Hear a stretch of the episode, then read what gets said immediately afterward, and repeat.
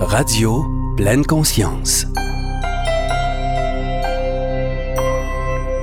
David O'Hare est médecin, nutritionniste, psychothérapeute, conférencier, enseignant, entre autres, et aussi une sommité en cohérence cardiaque au Québec et en France, outil qu'il démystifie et enseigne aujourd'hui. David, merci beaucoup d'être avec nous aujourd'hui. Merci beaucoup pour cette invitation. Depuis euh, quelques années, on entend parler de plus en plus de ce concept de cohérence cardiaque, mais si vous voulez résumer le concept pour quelqu'un qui n'en a jamais entendu parler, qu'est-ce que vous dites? Qu'est-ce que vous lui dites? Alors je vais commencer par l'explication simple, la définition simple, parce que la définition physiologique, on y viendra peut-être, est un peu plus complexe. Oui.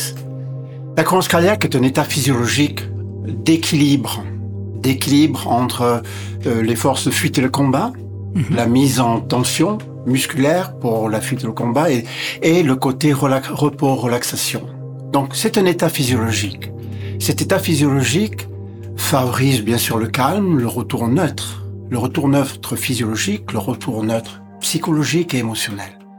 Alors cet état est obtenu de plusieurs façons, mais en général, lorsqu'on parle de cohérence cardiaque, on va parler de cohérence cardio-respiratoire. Et c'est vrai que le côté respiratoire dans la définition et dans le terme est, a disparu. On Oui. parle de cohérence cardiaque. Mais en fait, c'est une synchronisation entre la respiration et le cœur. Mais en fait, c'est une synchronisation entre la respiration et tout mon, ce qu'on appelle le système nerveux autonome, c'est-à-dire mon système d'adaptation, mon corps, sa physiologie. Nous pouvons par la respiration modifier un peu ce système qui est automatique, involontaire, qui gère la totalité des fonctions qu'on appelle végétatives, des Mhm. fonctions de repos de notre organisme, le sommeil, la digestion, la fréquence cardiaque, la fréquence respiratoire, la régulation des hormones, etc. C'est un système automatique d'adaptation, automatique et involontaire. Par contre, avec la respiration, on peut modifier ce système. euh, la respiration, on peut accélérer, ralentir, faire une pause, respirer, inspirer plus vite, etc. Donc, on va utiliser la respiration comme modulateur de mon système de santé, parce que le système nerveux autonome, c'est le système qui gère mon adaptation, donc qui gère ma santé. Oui, à peu près tout. Et tout à fait. Donc c'est un état physiologique de santé optimale, obtenu par la respiration et obtenu par des fréquences respiratoires précises, par une action volontaire, on arrive à modifier un système involontaire normalement. Mhm.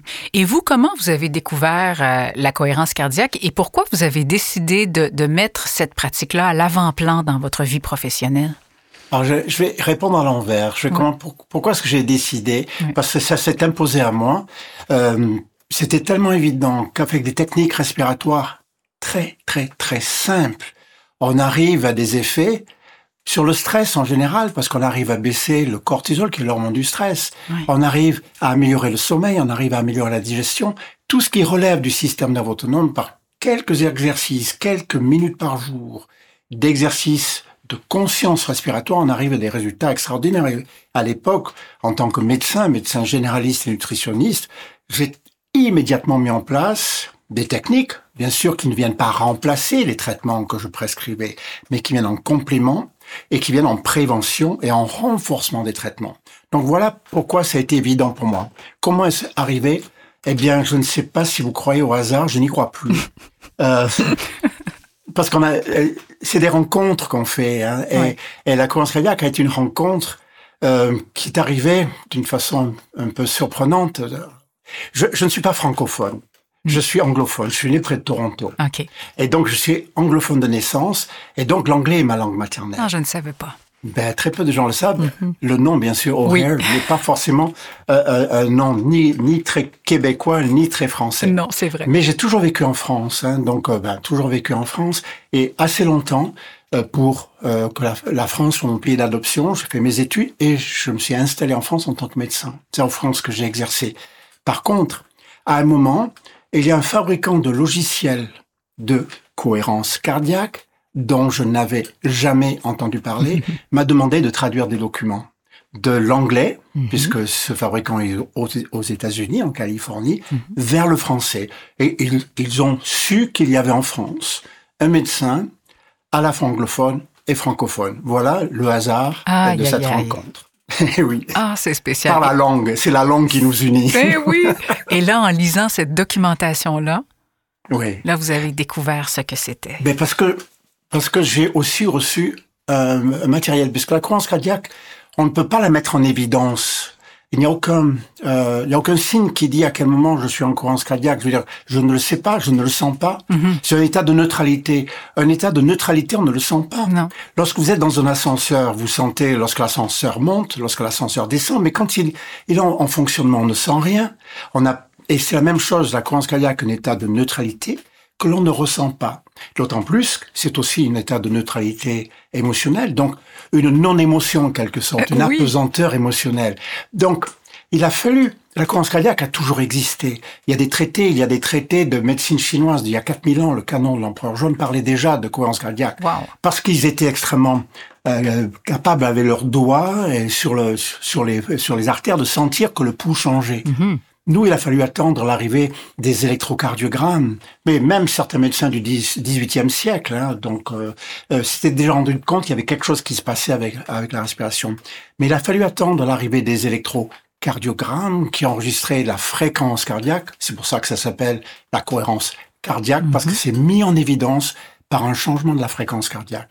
Et il a fallu euh, que pour les médecins modernes que l'électrocardiogramme montre Mhm. comment, avec certaines respirations, on arrive à modifier la fréquence cardiaque parce qu'on arrive à modifier le système qui est à la base, qu'on appelle le système nerveux autonome, c'est-à-dire ce système nerveux automatique. Oui. Vous parlez d'effets, euh, tout à l'heure, euh, qu'on allait parler probablement d'effets physiologiques. Parlons-en. Oui. Qu'est-ce que vous avez découvert sur les liens entre la respiration et ses effets sur le corps et le mental, et plus précisément sur ce qu'induit la cohérence cardiaque? Alors tout d'abord, il faut parler de quelque chose qu'on peut observer et mesurer. Alors c'est sûr que l'enregistre, un enregistrement de et si on enregistre la fréquence cardiaque, on voit que si on met en place déjà une respiration consciente, c'est-à-dire si je commence déjà à observer ma respiration, c'est-à-dire si je prends quand même un certain contrôle, ça modifie de façon extrêmement importante la fréquence cardiaque et surtout la fluctuation de la fréquence cardiaque qui se met à accélérer et ralentir, synchronisée avec la respiration.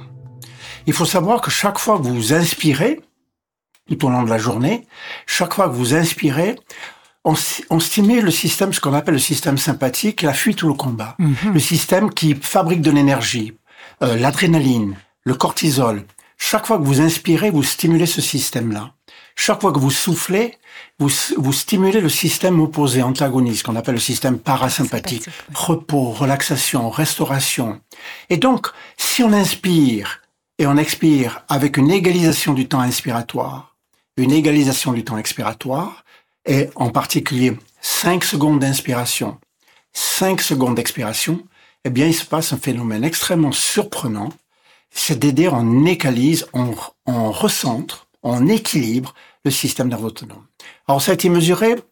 Les premières choses qu'on a observées, c'est euh, une baisse du cortisol, l'hormone du stress. Bon, déjà Une baisse- c'est très bien. Oui, c'est de l'ordre de 20%. Avec, bien sûr, il faut 20%. quelques minutes. Mhm. Après quelques minutes, c'est pas une respiration, bien ça. sûr. C'est prendre, euh, prendre le contrôle sur la respiration pendant une durée, mais cinq minutes a déjà un effet, donc c'est court. Oui. Et puis ensuite, on s'est aperçu qu'on arrivait à augmenter une hormone antagoniste qui s'appelle la DHEA, la déhydroépiandrostérone, mais ça s'appelle l'hormone de jouvence. Hmm. C'est-à-dire on renforce l'hormone de jouvence, on baisse l'hormone, le cortisol, qui sont deux, deux hormones, on appelle antagonistes. Quand un s'élève, l'autre baisse, etc. C'est ça. Et donc ça, c'est les premières choses qui ont été mesurées. Mais après, on, on, on a commencé à mesurer, bien sûr, d'autres euh, d'autres hormones, l'ocytocine, d'autres choses mesurables. Puis on a commencé à mesurer la pression artérielle. On s'est aperçu chez certains hypertendus, personnes qui avaient une pression artérielle Mhm. trop importante, elles, on arrivait, je vais pas dire la guérir, vous pas me faire dire que c'est un traitement Mhm. de l'hypertension artérielle. Par contre, on s'apercevait que l'hypertension, que la pression artérielle baissait chez les personnes qui avaient trop de pression. Hmm. On s'est aperçu d'une amélioration sur le sommeil, en particulier sur l'endormissement. Et là, je parle des premières choses qui ont été observées. Et puis après, bien sûr, les études cliniques. Les études ont commencé à s'intéresser et euh, mis en place beaucoup d'autres euh, phénomènes, une amélioration de la régulation de la glycémie, c'est-à-dire du sucre, très Wow, intéressant chez les diabétiques, Mhm. une amélioration de la gestion du poids, parce qu'il faut savoir que le poids, ma- la régulation de mon poids n'est pas volontaire. Elle est gérée, mon poids est géré par le système nerveux autonome aussi. C'est Mhm. automatique. Le poids est géré automatiquement. Il n'y a pas de, il n'y a pas d'animaux obèses. Hein. Euh, il n'y a que les animaux qui vivent avec nous qui deviennent obèses. Et sinon, les animaux ne s'occupent pas de compter les calories et de compter les dépenses. Et Non. de- et ce- donc, c'est automatique.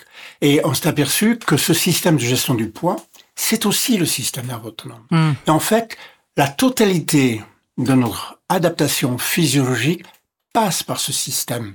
Système, on a le système nerveux volontaire, le mouvement, je bouge, je décide euh, de faire tout ça, et puis un système qui fonctionne même quand on dort, le cœur continue à accélérer, la digestion continue à se faire, etc. Eh bien, on a une, euh, on a une action sur ce système. Toutes les pathologies, toutes les maladies, 100% des maladies, quelles qu'elles soient, sont toujours causées par ou accompagnées d'un déséquilibre du système nerveux autonome. Hmm. Soit au profit d'une branche, soit au profit de l'autre. Il y a toujours un déséquilibre. Si on prend par exemple, l'exemple le plus simple, c'est la santé financière. Vous êtes en santé financière si vos dépenses sont équilibrées par vos ressources, vos revenus. Oui. Tout le monde est d'accord avec ça. On est en santé, en santé santé, en santé physiologique, si on dépense, fuite, combat, tout ce qu'on met en place pour échapper au danger est équilibré par le système du repos, de la relaxation, de la digestion, de la récupération après après le, la, la mise en action de ce premier système. Donc c'est la même chose. On vrai. est en santé. La santé, ça s'appelle l'homéostasie, c'est-à-dire Oui. un état stable. Euh, homéo égale état et stasie euh, état. État égal. L'homéostasie, c'est la santé. C'est un équilibre entre le sympathique et le parasympathique. Et la pratique de la cohérence cardiaque équilibre de façon quasi instantanée ce système. Bien sûr, ça rebascule après, ça se redébalance après, si on est toujours dans les mêmes environnements stressants particuliers. Oui, c'est ça. Et si on retombe dans nos, dans nos patterns, comme on dit. Ben, on y est. Ben, de toute façon, on est plongé dedans toute la journée. Oui. Donc, on a, on a toutes les, toutes les menaces potentielles qui nous entourent Mm. et qui débalancent en permanence le système pour trop de dépenses. C'est comme en santé financière. La, la, la pathologie financière, c'est trop de dépenses. Mm. C'est jamais trop de recettes. Non. C'est pas une pathologie. Mais c'est la C'est juste la chance. Bon, ou alors, si je gagne trop, je dépense pas assez, c'est une pathologie, mais peut-être psychiatrique ou de la bêtise. exactement. Voilà. Mais, mais c'est la même chose. 90% des pas la pathologie de médecine générale, c'est 90% de la pathologie de euh, générale, c'est trop de dépenses. Un système sympathique trop fort, trop d'adrénaline, trop de cortisol et pas assez de DHEA, pas assez d'acétylcholine qui est l'hormone inverse, etc. Et donc c'est toujours un déséquilibre de ce côté-là. Et ça, c'est le stress. Oui. Puisque ce système que nous avons est un système archaïque, est un système qui est apparu avec les vertébrés il y a 500 et quelques millions d'années. Hmm. Et les stresseurs de l'époque n'étaient pas les stresseurs modernes. Les stresseurs de l'époque nécessitaient une mise, une adaptation musculaire, la fuite, le combat. C'est-à-dire notre adaptation est entièrement dédiée à la mobilisation d'énergie à visée musculaire. Mhm. Alors que les stresseurs d'aujourd'hui ne nécessitent pas forcément de m'enfuir ou de me battre. C'est peut-être de la réflexion, c'est peut-être euh, euh, des compétences sociales. Les stresseurs aujourd'hui sont des stresseurs sociaux, horaires, hiérarchiques, euh, euh, financiers, Émotionnel. émotionnels qui ne nécessitent pas de m'enfuir. Même c'est peut-être contre-indiqué parfois.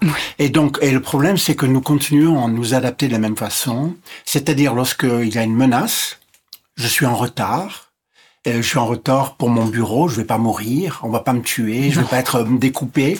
Mais cependant, ma fréquence cardiaque accélère, mon pression euh, artérielle monte, mes pupilles se, dilatent, ma digestion s'arrête, etc. Ouais. Et ça, c'est contre-productif parce que ça met en plus mon cortex au repos, puisque toute mon énergie est concentrée sur la dépense musculaire.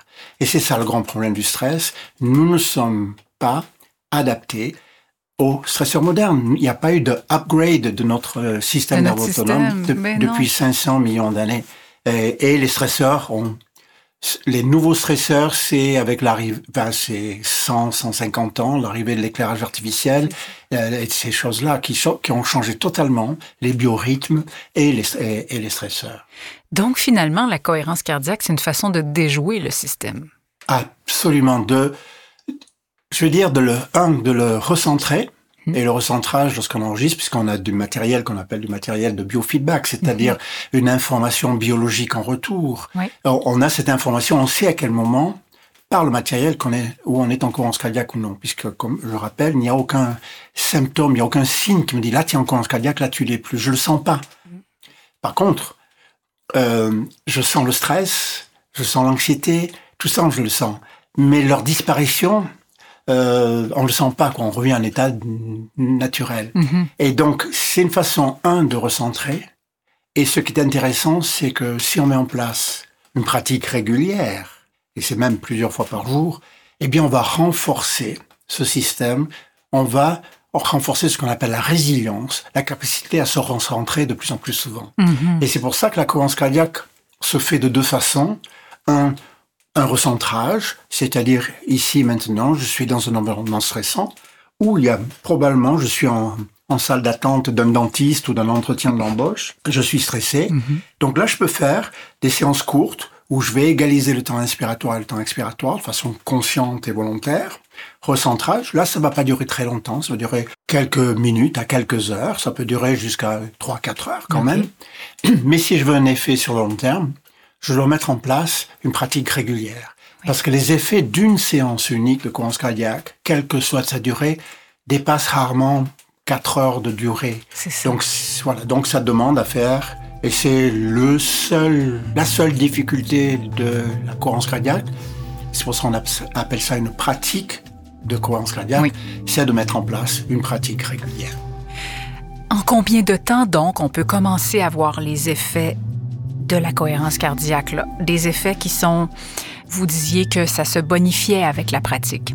Oui. Donc, à partir de quel moment on, va sentir un changement? Alors, on a, le, on a de retour, de, quand même, la cohérence cardiaque existe depuis une vingtaine d'années. C'est mhm. une vingtaine d'années que, les enseignements professionnels sont faits. Donc, les, les logiciels, je veux dire, c'est une trentaine d'années en laboratoire, une vingtaine d'années, et c'est à peu près à ce moment-là que j'ai eu euh, mes premiers matériels. Mhm. Donc on a des retours de, de, je veux dire, des milliers de professionnels de la santé. Moi, j'en ai formé 4000 euh, entre le Québec et, l'Europe francophone. C'est fou. Euh, y a à peu près 5 millions de logiciels ont été vendus. Donc, on, a, on commence à avoir beaucoup de retours. Et donc, il y a quelques études ou quelques publications et des petites études faites entre les professionnels euh, c'est de l'ordre de quelques semaines. Et donc, c'est pas demain. Par contre, on a un recentrage immédiat, mais la pratique régulière, je veux dire entre trois et quatre semaines.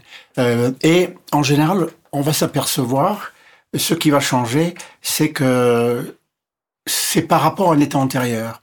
Et les personnes qui s'en aperçoivent le plus vite, euh, ce sont les, les, personnes qui ont des difficultés à dormir.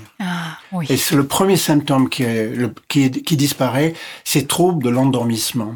Parce qu'en fait, pourquoi est-ce qu'on ne s'endort pas? On ne s'endort pas parce qu'il y a une hormone qui s'appelle le cortisol, tout simplement, l'hormone du stress, qui continue à agir le soir. Hmm. Normalement, la nuit, il n'y en a pas. Dès le coucher de soleil, euh, nos glandes surrénales ne sécrètent plus de cortisol, hmm. sauf s'il y a des pensées, des ruminations, des, des stimuli euh, qui stimulent le système nerveux sympathique. Parce que le cortisol, il faut à peu près 3-4 heures pour qu'il descende, pour qu'il euh, ah. baisse. Et donc, et c'est là que les, premiers, les premières choses que l'on observe comme effet favorable, bien sûr, il, on peut l'observer que chez quelqu'un qui a un mauvais sommeil, quelqu'un qui dort bien, il va se rendre compte de rien. Et, mais oui, on peut pas être trop au centre, on peut pas être trop équilibré, on peut pas être trop neutre. Et donc, c'est ça qui est intéressant aussi, c'est que euh, ce, ça touche toujours euh, ce dont on a le plus besoin. Et bien sûr, sur les troubles digestifs, il faut savoir que quand on est ah ben en stress, en polarité sympathique, je veux dire stress, oh, notre système digestif euh, est inhibé, est coupé, est bloqué. Parce que si on est du côté sympathique, fuite au combat, la digestion, qui est la reconstitution de l'énergie, je la reconstitue par la nutrition, eh bien, elle est bloquée. Et donc, on a tous ces troubles fonctionnels digestifs, constipation chronique, les diarrhées motrices, euh, les, les colopathies fonctionnelles, tous ces symptômes digestifs inconfortables, pas dangereux, mais extrêmement inconfortables, c'est tous ces troubles abdominaux euh, difficiles. Là, c'est la deuxième chose qui, qui s'améliore. Parce qu'en fait, on rétablit l'équilibre entre les forces vers l'extérieur, les dépenses, mm-hmm. Et les recettes, les forces de ressourcement. Ça, c'est là. Et ce qui est extrêmement intéressant, c'est aussi, euh, chez les gens stressés, ont une tension musculaire permanente, ce qu'on appelle un tonus sympathique musculaire. Euh, ils ont mal au dos, ils ont hmm. des contractures, et ils sont tendus. Les muscles sont tendus. Partout.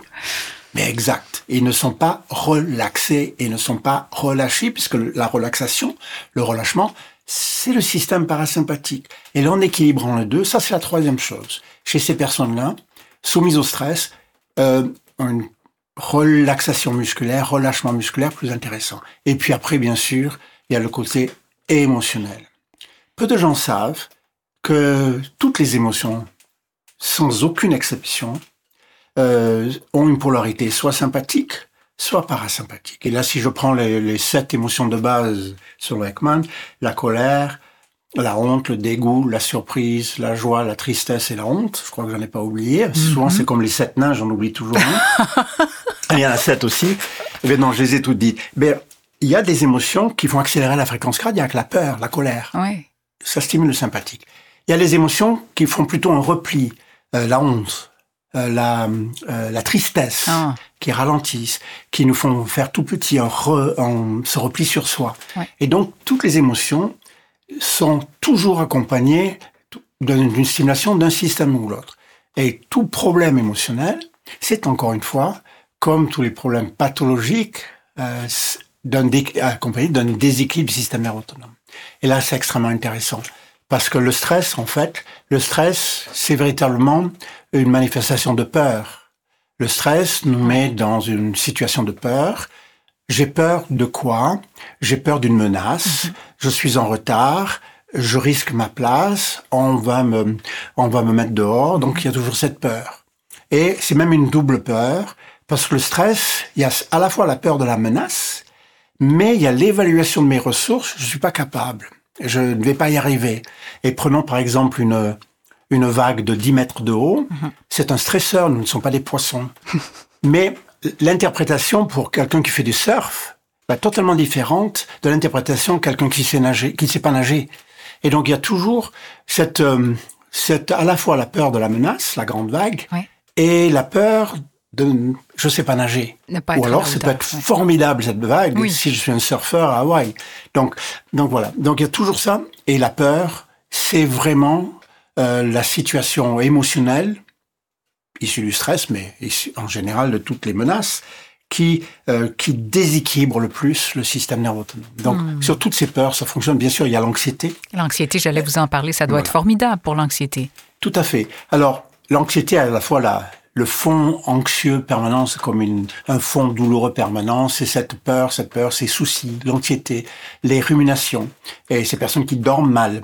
Et ça fonctionne extrêmement bien, ça permet de prendre la distance. Il y a une vingtaine d'années, lorsqu'on a commencé à mettre en place les premières formations professionnelles, il y a 17 ans exactement, en France, les formations professionnelles en cohérence cardiaque, on a fait une petite étude entre nous avec une douzaine de médecins pendant deux ans, et on demandait aux personnes qui commençaient à pratiquer la cohérence cardiaque euh, de noter tous les soirs qu'est-ce qui a changé depuis que vous pratiquez la cohérence cardiaque?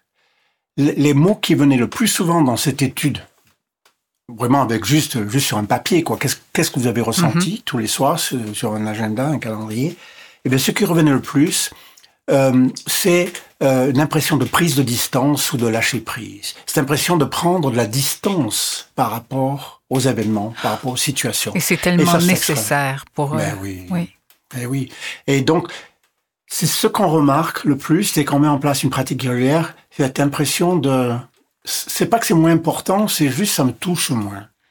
Et c'est pour ça que nous formons Euh, bon, j'ai un institut de formation Oui. euh, à Montréal et, et bien sûr, on forme des, nous formons beaucoup de psychologues, psychothérapeutes et toutes les professions de l'accompagnement et du coaching.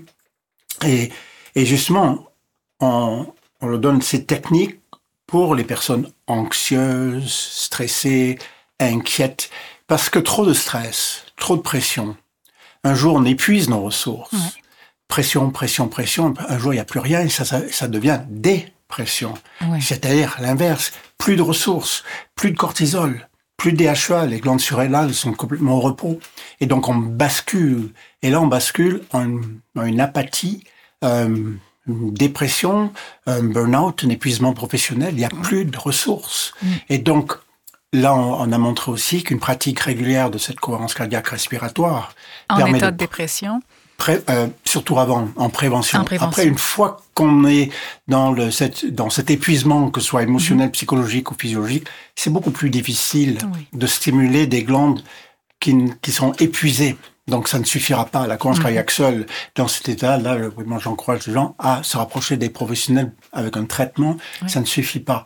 Ou un accompagnement. Mais par contre, on a montré qu'une pratique régulière lorsqu'on est soumis du stress permet euh, de très souvent d'éviter le, le, la bas- le basculement Oui. dans l'état d'épuisement. Est alors pratiquement l'inverse. Les gens passent d'hyperactifs à hypoactifs, à totalement euh, avachis, repliés sur, sur, eux-mêmes. Donc, euh, il vaut mieux agir en amont.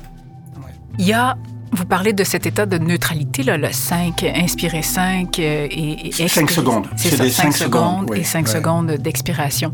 Mais il y a moyen aussi de de- d'agir sur nos systèmes nerveux sympathiques et parasympathiques en allongeant l'inspiration ou en Ah allongeant oui. l'expiration aussi. Ça, c'est intéressant Alors, également. Euh, c'est c'est un, un médecin italien du dix- dix- 18e siècle qui a trouvé ça, euh, Antonio Valsalva, qui s'était rendu compte que chaque fois qu'on inspirait, le cœur accélérait, chaque fois qu'on euh, soufflait, le cœur ralentissait. C'est très difficile, c'est quelques dixièmes de seconde de différence, donc c'est très difficile en prenant le pouls. Les Chinois savaient le faire, mais on ne sait plus le faire.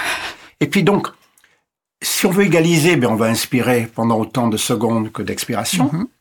Mais bien sûr, on peut aussi décider d'inspirer plus court et de souffler plus longtemps. Mhm. Et là, on va stimuler plus le parasympathique. Et Alors, donc, si on, cherche un effet de relaxation, par exemple. Absolument. Et on peut faire l'inverse. A un effet de dynamisation, on peut inspirer plus, plus longtemps. C'est, c'est la durée de l'inspiration qui est importante. C'est C'est pas le volume d'air. C'est la durée. La durée. Cha- chaque fois que j'inspire, pratiquement quel que soit le volume d'air inspiré, quel que soit le, oui, le, le- oui, le volume d'air inspiré, mais chaque fois que j'inspire, je stimule mon sympathique. Hmm. Chaque fois que je souffle, je stimule mon parasympathique. Mais on le fait déjà. Qu'est-ce que vous faites quand vous êtes surpris On Oui. inspire, on bloque en inspiration, on se met en sympathique. Et on bloque en sympathique. On se met en mode attention, surprise. Oui. Surprise, qu'est-ce qui se passe? Qu'est-ce que vous faites lorsque le danger est passé? Donc c'est déjà inscrit dans notre, dans notre système, dans notre ordinateur. C'est déjà inscrit. Alors on peut en prendre le contrôle. Et il se trouve, pour les adultes, qu'il y a une- ce qu'on appelle une fréquence de résonance où le système, où la respiration et la fréquence cardiaque, où la respiration et le système nerveux autonome entrent en résonance, c'est-à-dire les, euh, euh, les effets sont amplifiés. Et, et ce qui est intéressant, c'est que c'est quand on respire six fois par minute. Et ça, ça a été, ça a été découvert, ça a été montré, prouvé. Alors là, on a 20 000 études derrière. Euh, Ça a publié sur PubMed pour le montrer. Donc, alors là, c'est, là, on est, euh, On est dans c'est le concret. totalement, ah, absolument. Et donc, c'est pour ça que chez l'adulte, on recommande de faire 5 secondes d'inspiration pour équilibrer, hein, 5 secondes d'expiration, c'est-à-dire un cycle respiratoire de 10 secondes. Parce que quand on fait un cycle respiratoire de 10 secondes, sur une minute 60 secondes, il y en a bien 6. Et c'est vraiment ce qui marche le mieux sur le long terme. Enfin, si on veut des effets sur la santé, sur le sommeil, sur le cortisol, sur la digestion, etc. Donc c'est ça qu'on utilise. Pour le recentrage, c'est pas bien grave. Il suffit que l'inspiration soit égale à l'expiration. Mais autant adopter celle qui marche le mieux. Oui. 5 secondes d'inspiration, 5 secondes d'expiration. Donc chaque fois qu'on a un cycle de 10 secondes, on, on stimule au maximum le système nerveux autonome par résonance, ça s'appelle. Ça s'appelle la, ré- la résonance cardiaque. Mais on peut par exemple inspirer pendant 4 secondes, souffler pendant 6 secondes, et donc on a légèrement surstimuler le parasympathique, le, la relaxation. Ouais. L'inverse, inspirer pendant 6 secondes, souffler pendant 4 secondes. On a fait l'inverse. On va plus stimuler le sympathique, l'adrénaline, mais enfin, ça va jamais nous, nous, faire monter la pression artérielle. Non, Donc, on peut, oui, on peut moduler l'inspiration et l'expiration. Mais à la base, c'est quand même, euh, on commence toujours avec 5 secondes d'inspiration, 5 secondes d'expiration, qui est une respiration lente. À l'état normal, euh, Ça l'être ressemble humain, à quoi, ouais? oui, à l'état l'être humain, respire entre euh, 9 et, 20, et 24 par minute. Oh. Donc là, euh, euh, vous tous qui m'écoutez, vous êtes probablement en à peu près à 12, 15 par minute. On ne le sait pas, on ne connaît pas sa fréquence respiratoire. C'est très facile, il suffit de chronométrer comme la fréquence cardiaque, mais ça nous intéresse pas, a priori. Et donc c'est 9 à 24. Et donc là, on demande de respirer un peu plus lentement que le 9. Hmm. C'est pas, c'est pas inconfortable, c'est pas très lent, mais c'est en dehors d'une zone de confort respiratoire, une, une zone de, de respiration automatique. Oui. Donc il faut forcer. Donc ça va demander un apprentissage. Ça va demander de d'apprendre à respirer six fois par minute. Ça va demander d'utiliser des guides respiratoires. C'est-à-dire, on va utiliser euh, euh, des, Des applications. Mhm. des applications, euh, YouTube, des sites internet. On va utiliser, alors là, il y a des centaines et des centaines qui existent. Vous avez cohérence cardiaque, guide respiratoire sur YouTube ou sur n'importe quel serveur de vidéo, vous en avez des centaines et des centaines. Ouais. Et donc, euh, on utilise un guide respiratoire qui, c'est en général une petite bille qui monte, qui descend, qui monte pendant 5 secondes, qui descend pendant 5 secondes. Il suffit de suivre. Ou il y a des guides auditifs qui vont donner un certain son pendant 5 secondes, un autre son pendant 5 secondes, ou un, un gong toutes les, toutes les 5 secondes. Oui. Et donc, ça, ça existe depuis, depuis très longtemps. Oui. Et c'est le plus simple. Ça demande deux à trois semaines d'apprentissage pour arriver à le faire sans guide respiratoire. Et donc, c'est la seule difficulté euh, de la cohérence cardiaque. Ça demande un petit apprentissage au début d'utiliser un guide respiratoire pour apprendre justement à respirer six fois par minute. Pas, c'est pas, c'est pas ma respiration normale. Ma respiration normale, c'est plus autour de 10, 12, 15 au repos, euh, 20, 24 quand je, je cours, etc. Euh, donc, ça demande ça. Et c'est pour ça que, comme moyen mnémotechnique, j'ai mis en place ce que j'appelle le 3, le 3-6-5 Oui. euh, 3, 6, 5, trois fois par jour, puisque ça dure que 4 heures. Donc, si on veut couvrir 12 heures d'une journée, C'est trois fois. pour les personnes qui n'ont pas de problème de dormir, ils n'ont pas de cortisol la nuit. Donc, faire des séances la nuit, ça n'a pas tellement d'intérêt. Donc, trois fois par jour pour couvrir la journée. Les gens qui ont des problèmes pour dormir, on fait quatre fois par jour. Donc, on en fait une le soir. Six respirations par minute. C'est la seule chose qu'on change pas. Parce que c'est pour tout le monde. Pour, je parle des adultes. Hein. Oui. Euh, c'est pour tout le monde. Euh, euh, respirer six fois par minute, c'est ce qui marche. Donc, c'est ce qu'on fait. Pendant cinq minutes. Cinq minutes, c'est largement suffisant. Euh, cinq minutes, on a des effets. On a des effets à moyen, on a des effets à long terme. Euh, faire plus longtemps, euh, au bout d'un moment, pour les personnes qui n'ont pas d'entraînement de type méditation, de pleine conscience, vont avoir un problème avec les pensées intrusives. Oui. C'est-à-dire, vous- eh oui, mais ça, toutes les personnes qui pratiquent la méditation savent de quoi il s'agit. C'est-à-dire, vous êtes assis dans le ici et maintenant, au calme, dans le silence. Vous observez votre respiration, puis pouf, il y a des petits nuages euh, gris qui commencent à passer dans, dans le ciel de vos pensées. Et, et ça, dé- ça distrait.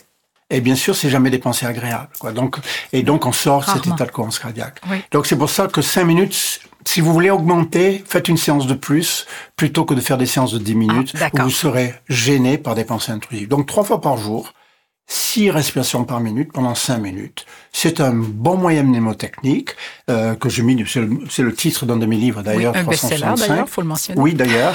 euh, bah, c'est tellement simple. Et Oui. puis, en fait, ce livre-là, qui est un tout petit livre, hein, donc, euh, qui explique pourquoi 3, pourquoi 6, pourquoi 5.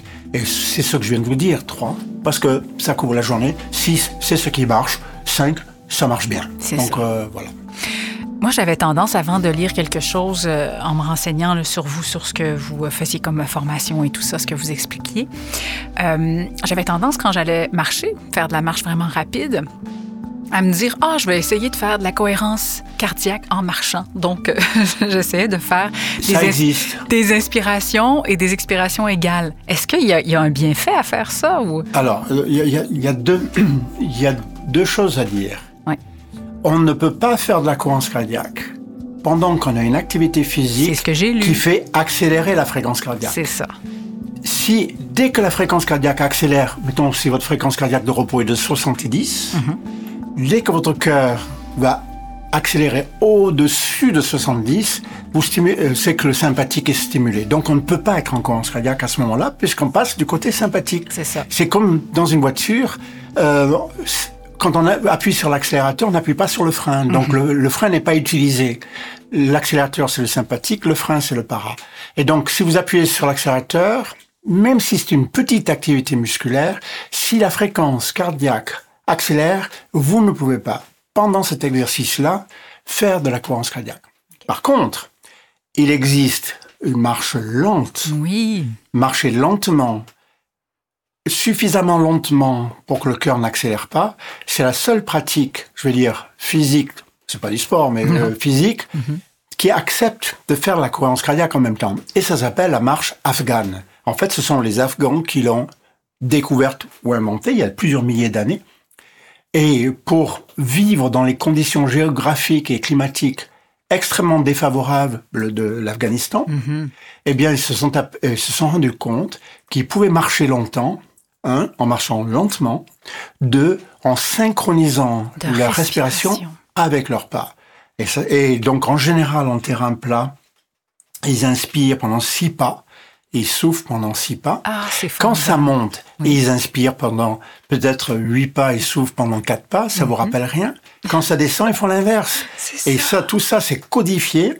Euh, c'est un, un ethnologue français qui a, qui a écrit un livre là-dessus. Puis, il y a une euh, enseignante de marche afghane au Québec euh, qui a écrit un très joli livre. euh, au Québec, justement, elle s'appelle Sylvie Alice Royer. Elle a écrit un livre qui s'appelle La marche afghane.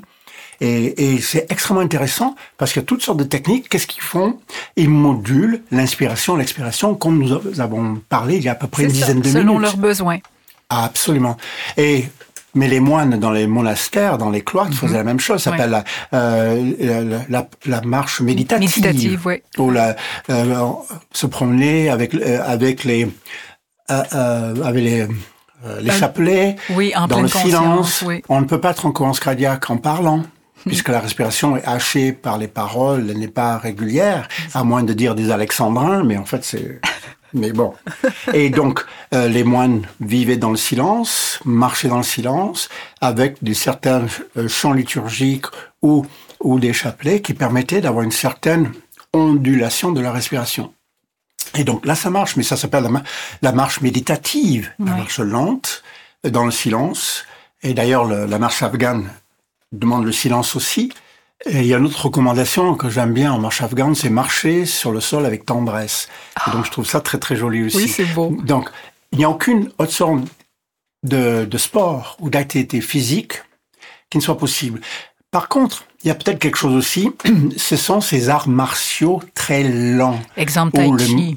Tai Chi et Qigong, Mhm. où les mouvements martiaux, qui sont des mouvements de guerre, de combat, sont décomposés tellement lentement que le, cœur n'accélère pas. Mhm. Et donc, on arrive, dans ce cas, à s'entraîner, à, à, à enchaîner des, des, des gestes guerriers, Mhm.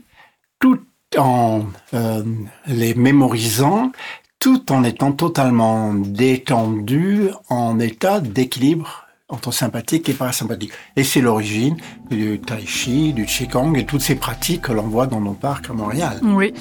Vous avez parlé de votre institut tout à l'heure, l'Institut de formation Equilibios David O'Hare. Vous y Oui. formez des professionnels de la santé, des soins du mieux-être, comme vous l'avez dit euh, tout à l'heure. Est-ce que vous voyez un intérêt qui s'accroît depuis quelques années? Avez-vous Ah oui. davantage de demandes? Euh, énormément, Oui. énormément de, de, de demandes. Euh, bon, depuis la pandémie, ça a été un petit peu plus difficile. Euh, donc, euh, nous avons passé de formations en présentiel à des formations en ligne et en visioformation. Euh, oui, il y a une très très grande... Notre site, là, le, le site qui s'appelle cohérenceinfo.com, c'est 1000 visites jour. 1000 visites par jour. Euh, donc, euh, nous sommes passés, quand j'ai commencé à Montréal, je me suis, j'ai, en 2006, j'ai commencé à animer des formations.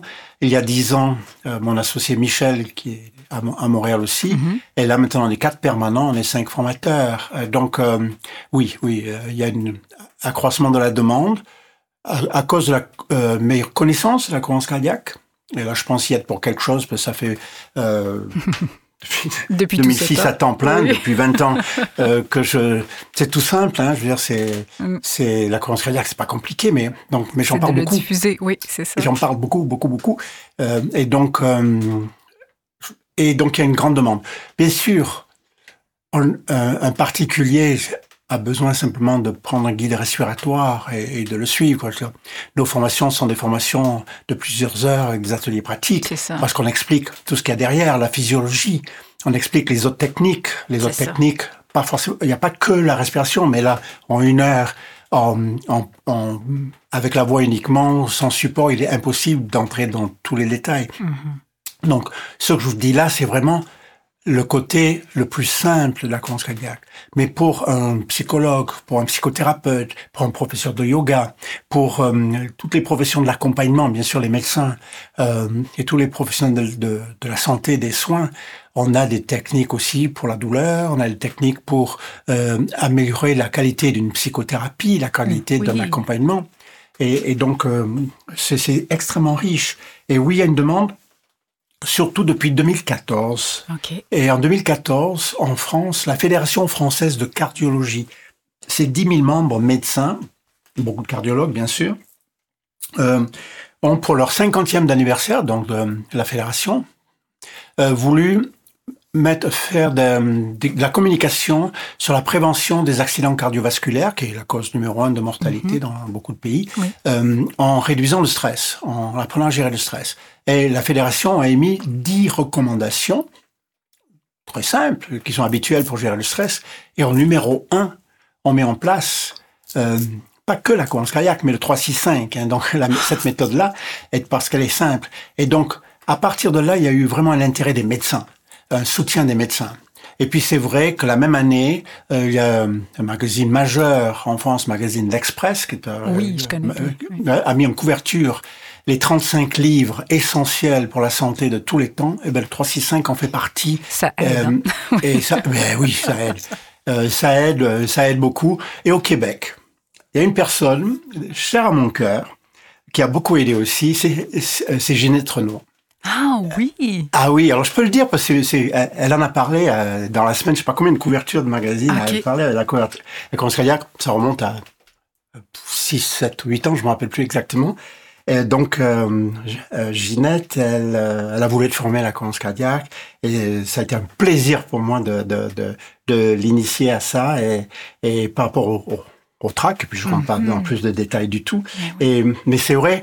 Et puis, euh, il y a eu deux, trois couvertures de la semaine.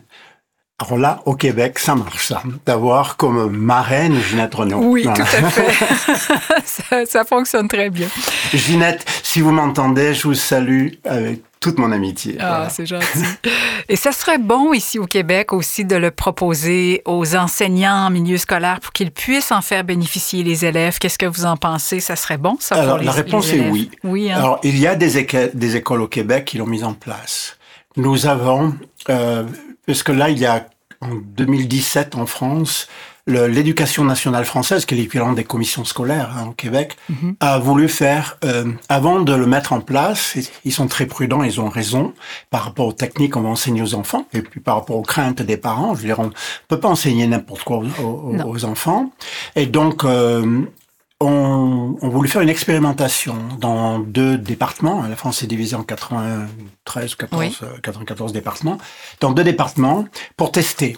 Donc ça a été fait euh, à, à Poitiers, qui est la Vienne Sud, parce que Mhm. c'est à Poitiers que sont formés les directeurs d'établissement.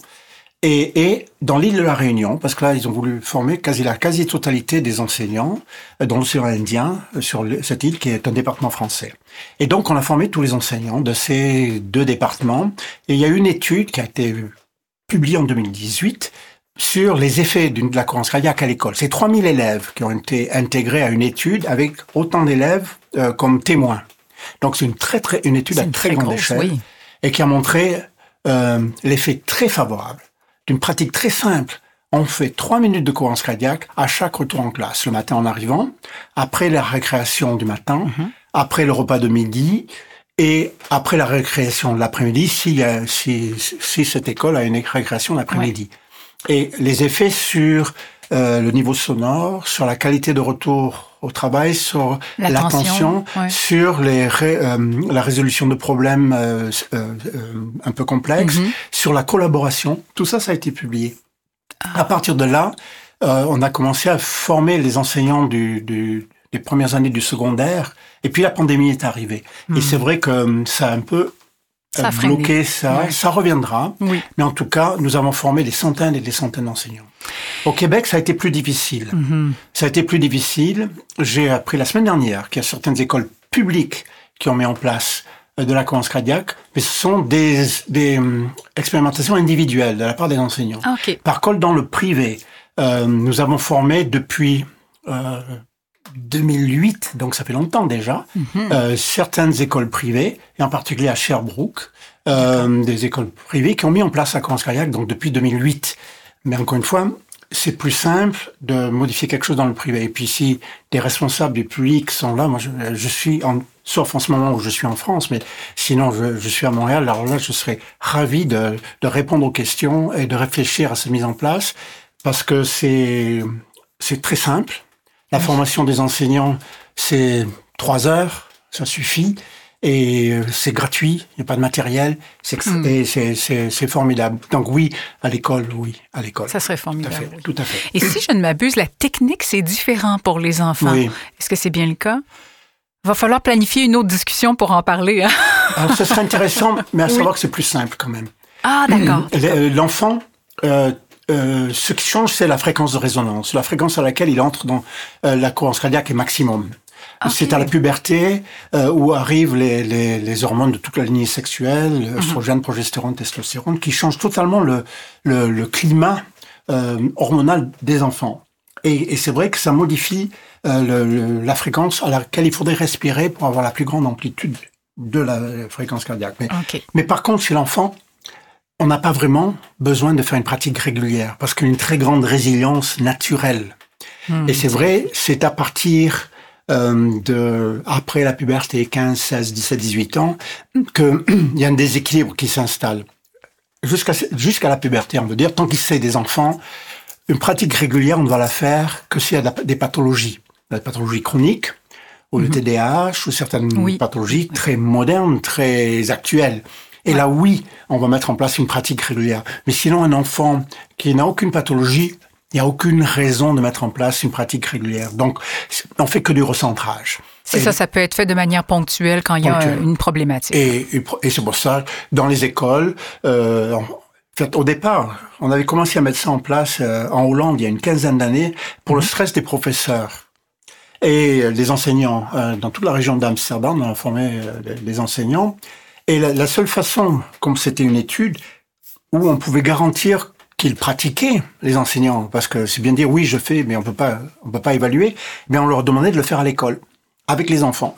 Mhm. Et, et, on s'est aperçu que d'abord l'absentéisme des professeurs a diminué dans ces classes-là, mais les, les, enfants ont bénéficié. Donc on demande à un enseignant ou à un élève de guider tout le monde vers ce qu'on appelle une respiration synchrone, c'est-à-dire tous respirent en même temps trois fois par jour, ben, juste pour qu'il y ait au moins trois synchronisations dans la journée et à mhm. chaque retour en classe. Donc c'est extrêmement simple, ça prend 9 à 12 minutes par jour avec des résultats euh, extrêmement intéressants. Extrêmement intéressants. Mais David, merci beaucoup de votre présence avec nous aujourd'hui. Ça m'a fait très, très plaisir. C'est un outil tellement simple et qui fonctionne. On le sait, on a les preuves, ça fonctionne rapidement. Alors, merci pour ce travail de, diffusion de vos connaissances. C'est moi qui vous remercie. Merci beaucoup. Et on va mettre les différents liens des, euh, des, sujets abordés euh, sur la page de ce balado sur Radio Pleine Conscience. Oui, puis il y a le livre pour enfants, parce que 365 c'est pour l'adulte, puis il y a Cohérence Kid pour les enfants qui est, l'explication de 47 respiroutines, qui sont les routines respiratoires pour les enfants. Ah, c'est génial. On va mettre aussi le lien de, des livres. Merci beaucoup, David. C'est moi qui vous remercie. Passez À une belle bientôt. journée. Vous aussi. Merci, au revoir. Radio pleine conscience.com